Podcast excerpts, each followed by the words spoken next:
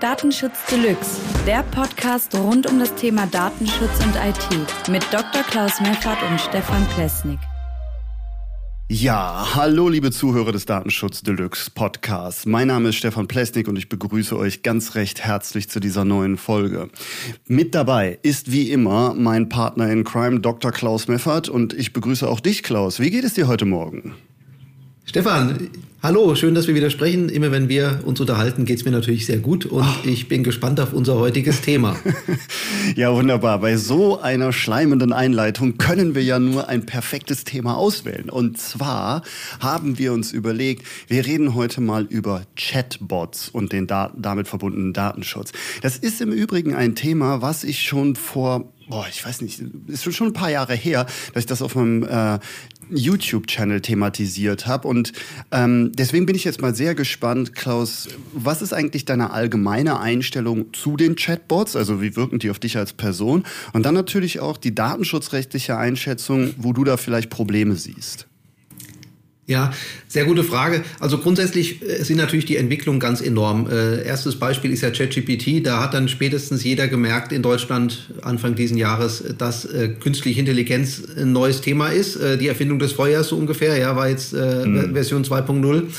Ähm, also natürlich ganz er erstaunliche Fähigkeiten. Ähm, Turing-Test meiner Meinung nach äh, ganz eindeutig bestanden. Also es gibt keinen Unterschied mehr in vielen Anwendungsfällen zwischen Mensch und Maschine. Die Maschine ist sogar, muss man ehrlicherweise sagen, teilweise deutlich besser mhm. in nicht sehr abgegrenzten Bereichen, also weitgehenden äh, Bereichen Frage-Antwort-Maschine, Zusammenfassung von Texten und so weiter. Aber wer die Technik ein bisschen kennt, und das tue ich, der weiß, ähm, und das ist das Erstaunliche natürlich auch, ähm, dass KI sich genauso wie ein Mensch verhält. Das heißt, ähm, KI ist genauso unzuverlässig wie ein Mensch. Und ähm, der Unterschied ist, dass es ähm, bei Menschen eben hochspezialisierte Modelle gibt, im Gegensatz zu Chatbots, äh, die der Allgemeinheit zur Verfügung stehen. Die sind nämlich nicht hochspezialisiert, sondern generelle Intelligenzen, die vieles können, aber alles nicht super so, äh, und mhm. sind auch nicht 100% zuverlässig, genau wie der Mensch nicht, aber der Spezialist, den sich kaum jemand leisten kann, eben, der ist dann vielleicht doch noch zuverlässiger. Und das Problem ist, dass diese Chatbots äh, eben von jedem verwendet werden können, teilweise auch kostenlos und jeder natürlich diese nutzt und denkt, die Antworten, die da rauskommen, sind richtig äh, und ich muss mir jetzt weniger Arbeit machen. Ich habe jetzt zuletzt gelesen, da werden ähm, soll angeblich wurde vorgeschlagen zumindest, äh, dass Gerichte äh, sich die Klageschriften und so weiter zusammenfassen lassen sollen von Chatbots und die dann verwenden sollen. Das halte ich für eine sehr schlechte Idee. Und wer sowas vorschlägt, äh, der ist in einer gewissen Weise auch dumm, muss ich sagen, weil ich finde es einfach eine Unverschämtheit, diese angebliche äh, Komfortverbesserung zu verwenden, ähm, um dann eine erhöhte Unzuverlässigkeit in bestimmte Prozesse reinzubringen, die hochkritisch sind. Also wo man Chatbots verwenden kann, ist natürlich im privaten Bereich, ähm, wenn ich irgendwelche Anfragen habe, allgemeiner Art. Ähm, da können wir noch drüber reden. Macht es dann da nicht Sinn, einfach eine Suchmaschine zu verwenden? Aber es gibt durchaus im privaten Bereich viele Fälle, wo man das mal machen kann. Aber im Unternehmensumfeld sehe ich da oder bei Gerichten sehe ich da teilweise andere ähm, Systeme als Vorzug, vor allem wenn wir über Chatbots von Dritten sprechen, wie ChatGPT, mhm. Google Bart. Ähm, mich würde interessieren, wofür nutzt du denn eigentlich Chatbots, wenn ich dich jetzt mal so äh, fragen darf und die Rolle umkehren darf sozusagen? Das würde mich mal sehr interessieren. Ähm ja, also wofür ich Chatbots, also ich habe natürlich in der Anfangsphase von ChatGPT, weil das ja so ein Mega-Hype war, dann musste man sich das ja natürlich auch mal angucken. Da habe ich ähm, auf jeden Fall mit ChatGPT zum größten Teil getestet, ähm, könnte das helfen zum Beispiel beim Verfassen von Videoskripten oder beim Erstellen von Blogartikeln. Und habe dann sehr, sehr schnell festgestellt, dass wenn ich dem äh, sehr, sehr spezielle Informationen gebe zu einem Thema, wozu ich äh, zum Beispiel ein Videoskript haben möchte, dass ähm, ich äh, ihm sogar die Aufgabe gestellt habe, den Stil, den, den Sprachstil meiner Videos als Grundlage zu nehmen. Und mhm. ähm, dabei habe ich festgestellt, was das Ding eigentlich macht, ist Abstract für Abstract, Word für Word, irgendwas von vorhandenen Blogartikeln zu kopieren. Also es war überhaupt nichts neu generiertes, sondern das Einzige, was quasi neu generiert war, wenn du so möchtest, war das Gesamtergebnis, weil es eine andere Zusammenstellung von Inhalten waren, die aber eigentlich essentiell von anderen Blogs kopiert waren. Also ich habe dann wirklich mal den Test gemacht und habe einen kompletten Absatz, den mir ChatGPT gegeben hat, ähm, zurück in Google eingegeben und habe sofort beim ersten Suchergebnis die Webseite gefunden, auf der exakt dieser Abschnitt stand. Also da war nichts neu generiert, da war keine Intelligenz hinter, sondern das war einfach nur, wenn du so möchtest, äh, nichts weiter als ein Parametervergleich in der Datenbank und dann das Ausspucken von vorhandenen Informationen, die bereits eingelesen ah, wurden.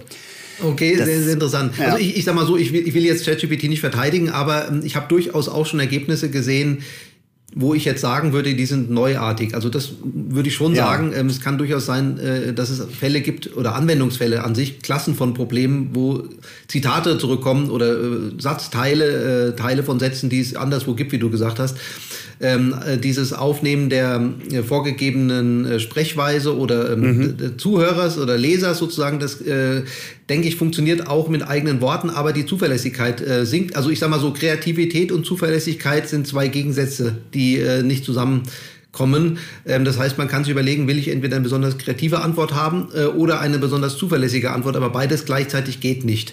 Ähm, und da sind wir, glaube ich, auch schon beim, du hast ja auch schon einen Anwendungsfall jetzt genannt. Es gibt ja durchaus Fälle, wo man Chatbots verwenden kann, ähm, ohne dass daraus ein rechtliches Problem oder ein Datenproblem entsteht. Äh, personenbezogene Daten, Geschäftsgeheimnisse und so weiter, vertrauliche Daten ja. sind ja nicht immer da. Ähm, und es geht auch nicht immer um exakte Antworten. Ähm, wenn ich jetzt zum Beispiel über ähm, Bildgenerierung nachdenke, ist jetzt kein Chat, ähm, dann ist das Ergebnis, ich, ich sage jetzt mal, da gibt's beim Bild gibt es jetzt nicht so die Art von Zuverlässigkeit wie beim Text. Wenn man Menschen generieren lässt, dann wäre es schön, wenn die Hand natürlich aussieht und fünf Finger hat und nicht nur drei. Aber ansonsten, wenn das alles so ungefähr so aussieht wie ein Mensch, äh, was ja heute schon super funktioniert, dann kann man sagen, hat das funktioniert beim Text ähm, auch diese kreativen Werbebotschaften, da kann ich mir schon vorstellen, dass es eine Erleichterung ist, ähm, weil irgendjemand nimmt ja dieses Ergebnis und verfeinert es dann noch mhm. ein bisschen auch, äh, gibt ja nicht unreflektiert irgendwelche Ausgaben des Chatbots direkt auf die Webseite äh, als Werbebotschaft. Das macht ja keiner hoffentlich, ähm, sondern guckt dann vielleicht nochmal drüber. Ähm, was wir auch mal gemacht haben, ich habe es für einen Kunden gemacht über die Schnittstelle von ChatGPT ist, ähm, um Trainingsdaten zu erzeugen für eigene Modelle. Da bin ich auch ein Verfechter von eigenen KIs, äh, lokal laufen lassen, keine Datentransfers zu Dritten. Wenn ich zum Beispiel eine äh, Eingabetext habe und möchte da Varianten haben davon, dann äh, kann, kann ich mir von ChatGPT sowas generieren lassen. Mhm. Ähm, natürlich reden wir jetzt bei den Eingabetexten nicht über Texte über Personen oder sonstiges, sondern einfach lapidare Texte. Es können auch ja. Fragen sein. Da kann ich mir schon Synonyme generieren lassen. Ich muss mir natürlich das Ergebnis auch anschauen, weil manchmal passt es auch nicht 100 Prozent, aber in den meisten Fällen schon. Da sehe ich dann schon den Einsatz von Chatbots. Aber da, wo die meisten, wenn man sich mal die sozialen Medien anguckt, LinkedIn oder so, den Einsatz sehen, sehe ich ihn persönlich ehrlich gesagt nicht. Ja, das ist ein spannendes Thema, wo du jetzt gerade auch LinkedIn erwähnst. Und am Anfang hattest du ja gerade eben mal kurz gesagt, ähm, von wegen, dass, äh, dass eben auch Gerichte und so weiter schon hingehen oder Anwälte und sich davon Klageschriften formulieren lassen.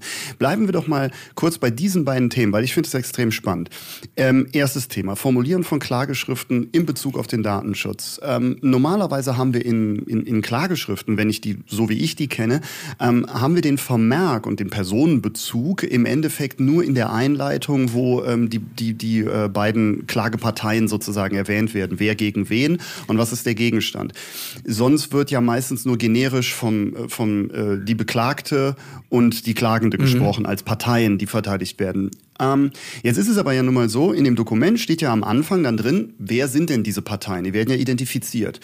Ähm, und äh, da denke ich, ist ja alleine schon der Punkt gegeben, hier müsste ja eigentlich der Anwalt, der diese Klageschrift verfassen lässt und das mit Hilfe eines Chatbots wie zum Beispiel ChatGPT tut, ähm, tendenziell erstmal die Einwilligung holen und die vollständigen ähm, Rattenschwanzgedönse der Aufklärung bezüglich der Verwendung personenbezogener Daten durch US-amerikanische Unternehmen und so weiter und so fort demjenigen geben. Also diese Einwilligungspflicht ist ja an der Stelle auf jeden Fall gegeben, weil wir personenbezogene Daten haben. Ähm, auf der anderen, da kann, ja. ich, da kann ich mir jetzt sogar vorstellen, dass das passiert. Also wenn ich mir jetzt denke, jemand geht zu einem Anwalt, weil er eine Klage formulieren möchte und so weiter, dann wird wahrscheinlich darüber info, also kann ich mir sehr gut vorstellen, dass diese Information passiert. Und jetzt schlage ich die Frage, es gibt so einen Anwalt, der, der, der, der überhaupt eine Klageschrift verfasst. Äh, ich, ich hatte ein anderes Beispiel, aber ja. kennst du jemanden, der, der eine Klageschrift mit einer KI verfasst? Nee, ich persönlich nicht. Also ich habe nur auch schon davon gehört, dass eben auch in Berichten sozusagen erzählt wurde, dass sowas getestet wurde und auch getestet wurde, ob zum Beispiel Gerichtsurteile, die gesprochen wurden, mit der Unterstützung, äh, was KI in der Auswertung der Sachlage angeht, eben zum Beispiel gezeigt werden konnte, was ich sehr beeindruckend fand, dass die KI bei, Falsch, ähm, bei Falschverurteilungen eine wesentlich geringere ähm, Negativquote hatte was falsche Verurteilungen ja, okay. angeht. Weil die KI eben nicht, und das haben die dann sehr viel darauf zurückgeführt, dass äh, zum Beispiel die Uhrzeit, äh, die Uhrzeit am Tag und der Tag in der Woche sehr stark dazu beiträgt, wie Richter bestimmte Urteile sprechen. Jetzt muss ich dazu ja, nur sagen, stimmt. das sind alles Informationen, die aus Amerika kommen. Also da ist ein ganz dicker Disclaimer dran. Ja, ich weiß, ich weiß, unser Rechtssystem ist halt vielleicht ein bisschen anders aufgestellt. Ich weiß nicht, ob wir davor gefeilt sind, ob es da wirklich so viele Prozesse gibt, die so viel besser sind im Detail. Und weil ich das nicht weiß, sage ich dazu, das sind Informationen, die habe ich eben aus Blogartikeln, die die amerikanische Seite äh, behandelt haben und da eben Studien, ja. in Studien das versucht haben zu erheben. Ja, also aber mit den 10, 10 Uhr morgens oder so, das habe ich auch schon gelesen. Ich weiß nicht, ob das äh, welches Land das war, ob es Amerika war oder Deutschland, spielt ja auch keine Rolle. Ja, genau das. Aber äh, also vielleicht zwei, zwei Sachen dazu. Das eine ist, ähm, was richtig und falsch ist, dass ähm, ich wirklich, man regt sich natürlich über manche Urteile auf und da sind, glaube ich, 99 Prozent der Deutschen der Meinung, das ist ein falsches Urteil vielleicht. Aber die Frage ist, was ist richtig und falsch? Ist ja. es äh, so, dass der Richter tatsächlich ähm, falsch geurteilt hat anhand des bestehenden Rechtes äh, oder hat er vielleicht das bestehende Recht einfach nur richtig angewandt es kam was bei raus, wo jeder sagt, das ist falsch. Aber dann liegt es eben Absolut. an den Gesetzen. Ähm, also, oder, ähm, ja, also ich hatte ja auch schon einen Fall, da hat der Richter einfach die Akte nicht gelesen. Ähm, da kann man natürlich dann schon vom falschen Urteil sprechen. Mhm. Aber äh, solange das nicht äh, von der höchsten Instanz in Deutschland bestätigt wurde, ist es formal eben kein falsches Urteil, ja. Also äh, unter uns ist es dann vielleicht klar, aber was ist schon richtig und falsch, das kann man irgendwie gar nicht richtig sagen. Aber ähm, der Punkt, den du genannt hast, ähm, diese Zusammenfassung von ähm, Ergebnissen, also von Urteilen zum Beispiel ja. oder auch von Klageschriften, das, was ich gelesen hatte, dass jemand vorschlägt, dass Gerichte Klageschriften sich zusammenfassen lassen können über eine KI, über mhm. ChatGPT zum Beispiel und haben dann weniger Arbeit. Ähm, das halte ich für äh, grob fahrlässig äh, Unsinn, muss ich sagen. Äh, wer sowas vorschlägt, hat einfach keine Ahnung äh, oder nicht genug ausprobiert, wie Chatbots funktionieren. Der hat vielleicht 20 Mal einen Prompt eingegeben oder vielleicht auch 100 Mal allerdings nicht für, für juristische Texte hundertmal, ja. sondern für irgendwas. Ähm, äh, und dann meint derjenige, dass äh, eine KI zuverlässig funktioniert. Er hat ein Beispiel genannt und da meint er, weil das richtig ist, möglicherweise hat er es gar mhm. nicht richtig durchgelesen, was ist, wäre das eine Empfehlung. Also halte ich für groben Unsinn. Man muss einfach sagen, äh, juristische Texte sind erstmal ungleich dem Text, den ein normaler Mensch schreibt. Wenn man sich Urteile zum Beispiel anschaut oder juristische ja, Klageschriften, definitiv Stefan, da sind wir uns, glaube ich, einig. Das, das Vokabular ist erstmal ein komplett anderes. Ähm, außerdem ist die, die Satzlänge deutlich länger äh, als bei normalen Texten.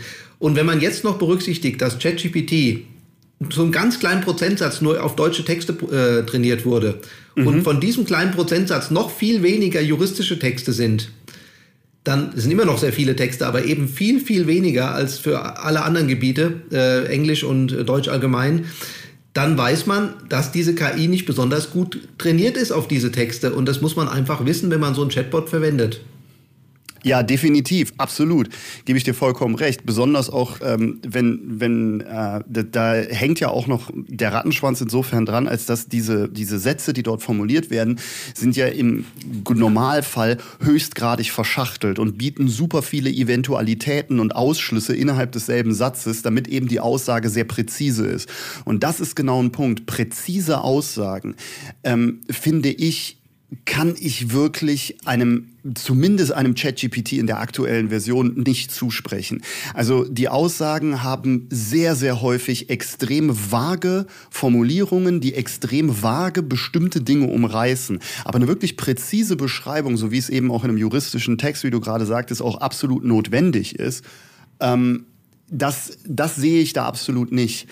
Ich wollte mal kurz auf das, den Punkt kommen. Du hattest gerade schon mal angesprochen, Leute, die das äh, so, was man bei LinkedIn und so weiter liest, über die Nutzung von, von solchen Chatbots. Da habe ich letztens was gesehen und das fand ich sehr spannend, weil da geht es hauptsächlich auch um das Thema personenbezogene Daten, zumindest aus meiner Perspektive.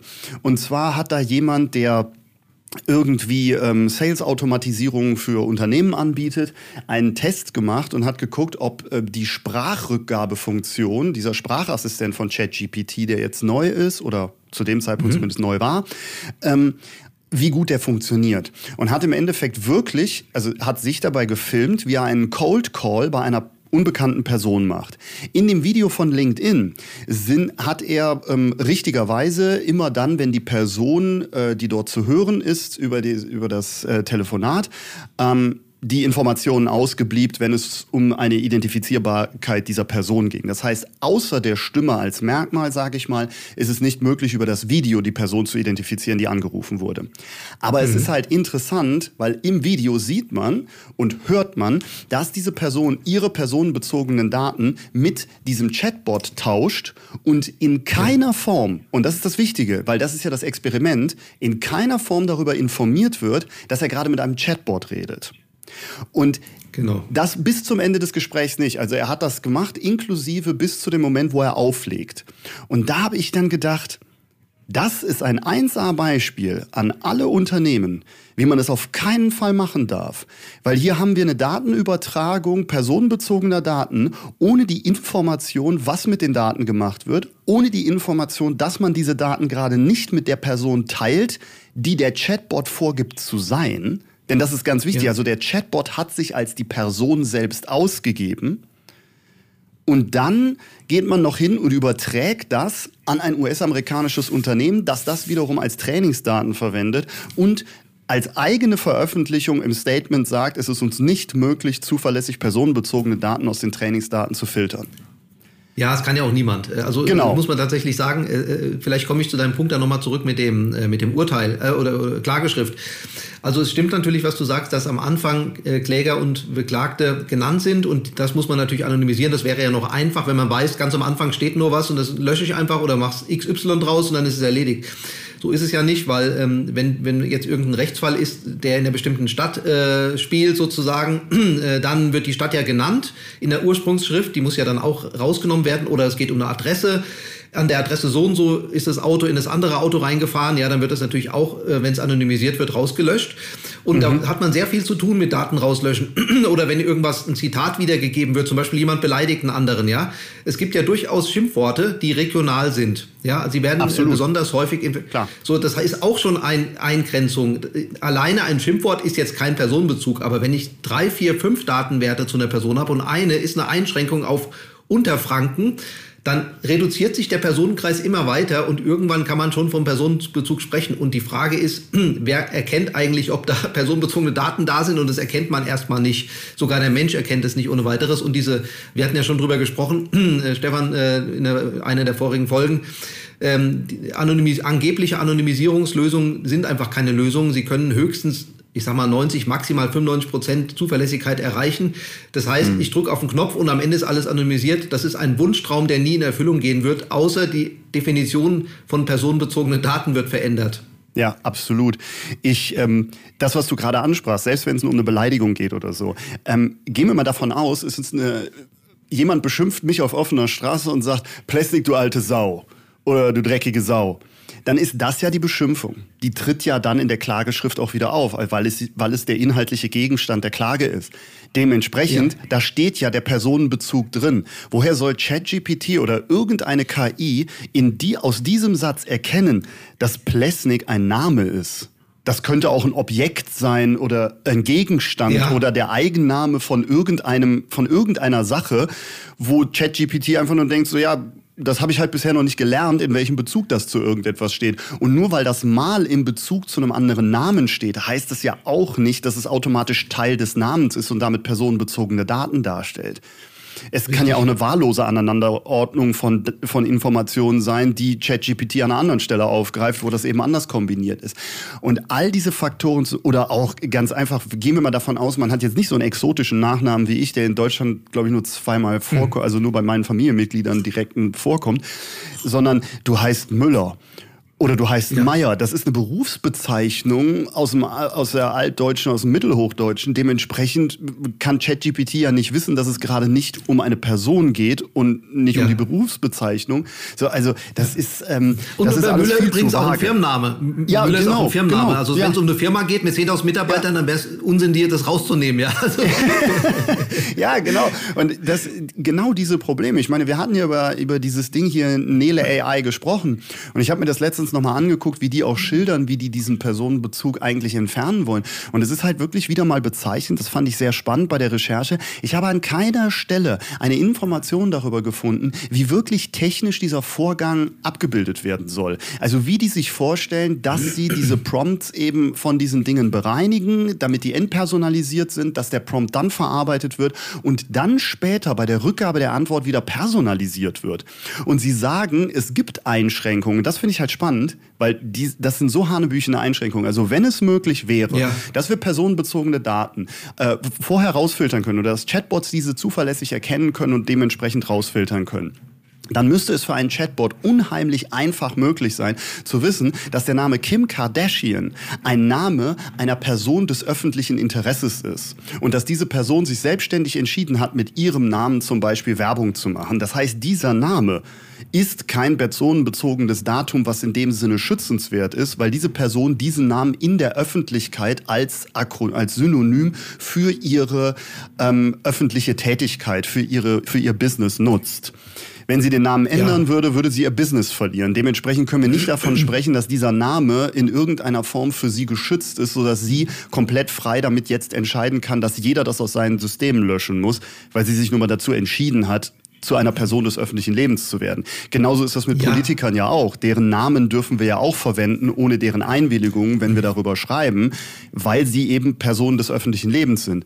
Und ich bin der Meinung, genau, ein Chat-GPT ja. müsste doch dann imstande sein, sowas zu erkennen, oder nicht?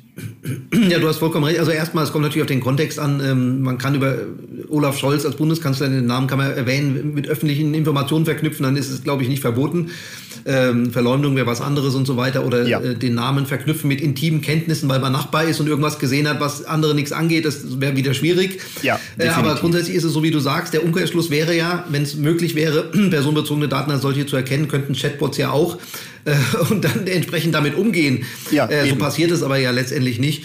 Also, ähm, um es nochmal zu sagen, äh, man, es ist ganz erstaunlich, was da passiert ist mit der KI und ähm, man kann das auch durchaus für viele Fälle nutzen, aber eben nicht ähm, für äh, sensible Daten, die vor allem anderen gehören. Wenn ich meine eigenen Daten da reinlade, das ist mein Thema, kann ich machen, was ich will. Ja. Aber Daten von anderen Menschen äh, darf ich nur mit deren Zustimmung, in meisten Fällen jedenfalls, äh, hochladen oder muss sie informieren vielleicht und fragen, ob sie damit einverstanden sind. Äh, und ähm, ansonsten bin ich dafür und empfehle es auch äh, vor allem für Unternehmen und Organisationen, eigene KI-Systeme aufzubauen. Und ähm, da merkt man sehr schnell, habe ich überhaupt einen Nutzen von solchen KI-Systemen oder nutze ich eine KI einfach nur als Suchmaschine und da sage ich, ja gut, eine Suchmaschine gibt es schon sehr lange, die können mhm. Sie auch weiterhin nutzen, allerdings dann auch wieder nicht, indem Sie einen Vertrag reinladen, was ja bei einer Suchmaschine eh nicht geht, äh, ja. Das ist nämlich gerade der Punkt. Ähm, eine KI bietet ja viel mehr Möglichkeiten. Ich kann ein Dokument reinladen, einen langen Text und lasse es mir zusammenfassen. Das kann ich mit einer Suchmaschine nicht machen. Mhm. Aber dafür würde ich dann ein eigenes System nur verwenden wollen. Oder äh, auch wenn ich über Gerichte nachdenke, wenn die eine Zusammenfassung haben wollen, dann würde ich das höchstens über ein lokales KI-System machen lassen, was auch noch auf juristische Texte feintrainiert wurde. Dann kann das mit einer relativ hohen Zuverlässigkeit klappen und die Daten sind vor allem in einem System drin, was man selbst äh, betreibt. Das ist schon mal besser oder überhaupt erst die Voraussetzung dafür, dass das Ganze funktionieren kann. Wenn ich das in KI, in ChatGPT hochlade, wie du auch sagst, Amerika oder sonst wo, der Anbieter macht damit, was er will, dann sehe ich es für schwierig. Und noch ein Punkt, wenn ich lese, dass ChatGPT Enterprise äh, rechtskonform ist, ich sag's mal mit meinen Worten, und alle Datenschutzgesetze einhält, dann frage ich mich, was ist denn, wenn ich nicht Enterprise-Version habe? Äh, das gleiche übrigens bei, bei Microsoft Windows, ja, äh, da kann Klar. ich viel Geld bezahlen, dass alle möglichen Daten nicht übermittelt werden. Ja. Da frage ich mich, heißt es, dass es dann rechtskonform ist und wenn ich nicht viel Geld bezahle, dann nicht? Äh, also diese Fragen kann sich jeder stellen. Und vielleicht noch ein letztes dazu. Sehr schön. Man kann mit ChatGPT seit kurzem eigene GPTs generieren. Das heißt, eigene Trainingsdaten verwenden äh, und in sehr kurzer Zeit das Modell feintrainieren auf seinen eigenen Anwendungsfall. Da kam jetzt heraus, wenn du das machst, Stefan, und dein Modell reinlädst in ChatGPT, was zum Beispiel deine Sprache, deinen Sprachstil nachahmt oder sowas, ja, damit es mhm. natürlicher klingt, als hättest du es geschrieben, dann könnten andere aus ChatGPT diese Informationen rauskitzeln, wenn sie nur höflich nachfragen. Ja. Äh, also Datenleck sozusagen. Das heißt, deine intimen Daten, die du als gesichert ansehen würdest, möglicherweise, wenn du, du bist ja nicht so naiv, aber manche machen sie ja, lässt es in ChatGPT rein, im guten Glauben, dass kein anderer diese Daten sieht, ja. der wird dann bitter enttäuscht werden. Und mich nervt es wirklich, wenn ich manche lese, äh, ja, jetzt hat ja Microsoft oder jetzt hat ja OpenAI nachgebessert. Ja, die bessern ihr ganzes Leben lang nach. Das wird nicht besser am Ende. Es, die, die wollen auch gar keine Daten schützen, die wollen die Daten Nein. verwenden, um mehr Geld zu verdienen. Richtig. Ähm ja, pass auf. Ich finde, das, das, das ist super cool. Das ist eine tolle Überleitung. Ich finde, wir sollten hier zum, zum Ende hin noch mal kurz so eine kleine Zusammenfassung machen von dem, was unser, unser ganzer Austausch und das ganze Gelaber in der Welt und der ganze Hype um diese Tatsachen denn jetzt überhaupt mal faktisch so für den Unternehmensalltag bedeutet. Weil KI, das, das, du findest ja zurzeit fast kein Produkt mehr, das nicht damit wirbt, dass jetzt auch KI drin steckt. So, wir wissen, dass bei Microsoft, einem der Hauptanbieter für wahrscheinlich nahezu jedes Betriebssystem auf jedem Rechner, das in Unternehmen genutzt wird, der in Unternehmen genutzt wird, ähm, KI einsetzt. Wir wissen, dass die bei OpenAI fett mit im Geschäft sind. Das heißt, die werden auf jeden Fall auch im Hintergrund ChatGPT-Technologie benutzen, sonst hätten die sich da nicht so fett eingekauft. Genau. Ähm, so, jetzt hast du gerade gesagt, ähm, wir haben mit Windows sowieso schon das Problem, es werden Versionen angeboten bei ChatGPT und bei Microsoft, ähm, die sagen, mit Enterprise äh, ist es rechtskonform. Dann achten achten wir auf Rechtskonformität. Das heißt, übersetzt für alle Unternehmer, das Unternehmen sagt öffentlich, und das ist ganz wichtig, es sagt öffentlich, dass keine Rechtskonformität garantiert ist, wenn man nicht diese Enterprise-Version ja, nutzt. Und genau, so kann man sehen. Das ist wichtig, vor allen Dingen, weil, jetzt kommt ja das Beste, das heißt ja nicht, dass die Enterprise-Version automatisch rechtssicher ist oder Rechtssicherheit garantiert. Das heißt nur, damit ist sie möglich. Und wenn man sich dann anguckt, dass, und nur mal so by the way, Microsoft gar kein kleiner Fisch im DSGVO-Bußgeldkatalog der letzten Jahre war. Man muss halt nur mal genau nachsuchen und gucken, wie häufig haben dies auf den Deckel bekommen und in welchem Zusammenhang standen die mit Datenschutzverstößen. Dann findet man ja. die, die, die nicht rechtskonformen Einsatz von Microsoft Windows-Produkten zur Verarbeitung von Kundendaten doch relativ häufig in den letzten zwei Jahren. Und die Bußgelder, ja, die an die Unternehmen ja, die Bußgelder, die ausgesprochen wurden, sind auch verdammt nicht niedrig. Ich sage nur 50.000 Euro und aufwärts. Dementsprechend ja, würde äh, ich das Unternehmen empfehlen, aufzupassen. Meinst du 50 Millionen oder 50.000? 50.000 ist für Microsoft nee, nicht so viel. Nee, nee, 50.000 für die Unternehmen, die unrechtmäßig Microsoft-Produkte eingesetzt haben zur Verarbeitung von Kundendaten. Dass wir Microsoft nicht kommen können mit 50.000, das ist klar. Es geht eigentlich auch okay. nicht darum, welche, welche Rechtsverstöße Microsoft selber durchführt, sondern es geht darum, dass die Unternehmen, die deren Produkte einsetzen, für Rechtsverstöße durch den Einsatz dieser Produkte belangt wurden. Und das ist eben eine Tatsache, die super viele Unternehmen immer wieder außer Acht lassen. Und ich finde, das ist ziemlich fahrlässig, gerade wenn man die gesamte Infrastruktur, und das ist in vielen Unternehmen so, auf Microsoft Produkten aufbaut, die jetzt nach und nach in Cloud-Produkte alle umgewandelt werden. Alles ist nur noch Azure, alles kostet nur noch monatlich Geld, ist nur noch gemietet und Microsoft eigentlich jederzeit entscheiden kann, welches Unternehmen es als nächstes wirtschaftlich lahmlegt, weil es denen einfach mal, keine Ahnung, die Preise erhöht oder die Lizenz sperrt, solange wie sie nicht bezahlen und solche Gedönse. Also diese ja. Abhängigkeitsgeschichten auf der wirtschaftlichen Ebene kommen eben auch noch da rein. Aber der Verstoß in der, sag ich mal, in der, in der in der Nutzung von personenbezogenen Daten, Verarbeitung von Kundendaten und vor allen Dingen auch, und das ist mir so wichtig bei der Datenschutzgrundverordnung, der Respekt gegenüber der anderen Person. Das ist das, worum es geht. Es geht um nichts anderes als diesen Respekt. Und wenn ich als Unternehmen sage, Datenschutz ist mir egal, dann heißt das, der Respekt meinem Gegenüber, meinem Kunden, meinem Mitarbeiter, meinem Lieferanten ist mir egal. Und dann habt ja. ihr nach moralischer Definition es eben leider auch nicht verdient, dass die euch mit Respekt behandeln. Das ist so ja, jetzt noch eine Sache für, wieder, ne? jetzt noch alle, alle für alle ähm, für alle Unternehmen, denen Datenschutz egal ist, habe ich noch eine Botschaft. Also denen auch ihre eigenen Geschäftsgeheimnisse vielleicht egal sind oder die glauben, ja. wenn sie die hochladen, passiert schon nichts. Genau. Denen kann ich sagen, lokale, also unternehmenseigene Systeme, manche nennen es Co-Location oder auch Miethardware, äh, mhm. eigene Hardware, was auch immer, können für viele Anwendungsfälle deutlich bessere Ergebnisse produzieren als ChatGPT, Google Bart oder Bing oder, so, oder auch Bildgeneratoren oder sowas. Ja, das mhm. muss man einfach nur wissen. Da reden wir über den reinen Nutzen. Äh, wer, wem schon der Datenschutz egal ist, was wirklich traurig genug ist, oder auch ja. die eigenen Daten, Geschäftsgeheimnisse, der soll drüber nachdenken, wenigstens den Nutzen in den Vordergrund zu stellen. Ja, definitiv. Ähm, wenn ich dem auch nicht, ähm, wenn ich dem auch nicht zustimmen möchte, weil du hast ja angesprochen, wenn es schon egal ist und mir ist das nicht egal, aber du hast ja. natürlich in der Essenz recht, ist äh, dann wenigstens mal darüber nachdenken, was soll mir der ganze Bums eigentlich bringen, wenn ich ihn dann schon benutze. Also ich glaube, zusammengefasst können wir sagen, der Einsatz von Chatbots mit KI oder KI im Unternehmen ist ein äußerst kritisches Feld, das extrem äh, vorsichtig und umsichtig behandelt werden sollte. Denn wenn es leichtsinnig behandelt wird, dann steht einem eben auch nicht der Schutz zu, dass man im Falle eines Verstoßes gegen die Datenschutzgrundverordnung, eines Bußgeldes, das verhängt wird, einer Schadenersatzklage von Betroffenen in irgendeiner Form eine Handhabe hat, um zu sagen, ja, aber wir haben ja versucht, das Richtige zu tun. Also bitte, liebe Leute, wenn ihr das schon einsetzen müsst, dann folgt Klaus Rat, macht das mit einer lokalen Lösung, sodass ihr das selber kontrollieren könnt und dass das auch wirklich euch selbst gehört. Und wenn Richtig. ihr die anderen Systeme nutzt, dann verflucht nochmal, lasst euch nicht von irgendwelchen Anwälten beraten dazu, wie das funktioniert, die von Technik keine Ahnung haben, sondern holt euch einen Spezialisten für die Entwicklung von Generative AI Modules und so weiter und fragt den, ob das überhaupt möglich ist, das umzusetzen, was ihr wirklich vorhabt. Denn in den meisten Fällen ist es halt so, dass diese Chatbots nicht dazu da sind, personenbezogene Daten von irgendwelchen Daten zu unterscheiden. So ist es. Ja, so kann man sagen, Stefan. Und ähm, guter Schlusspunkt. Äh, rein formal, man kann halt einf einfach Probleme nicht einfach wegdiskutieren, die da sind, ja, sondern man ja. muss sie lösen. Und lösen Absolut. kann man sie nicht, indem man ein Dokument draufschmeißt, ein juristisches.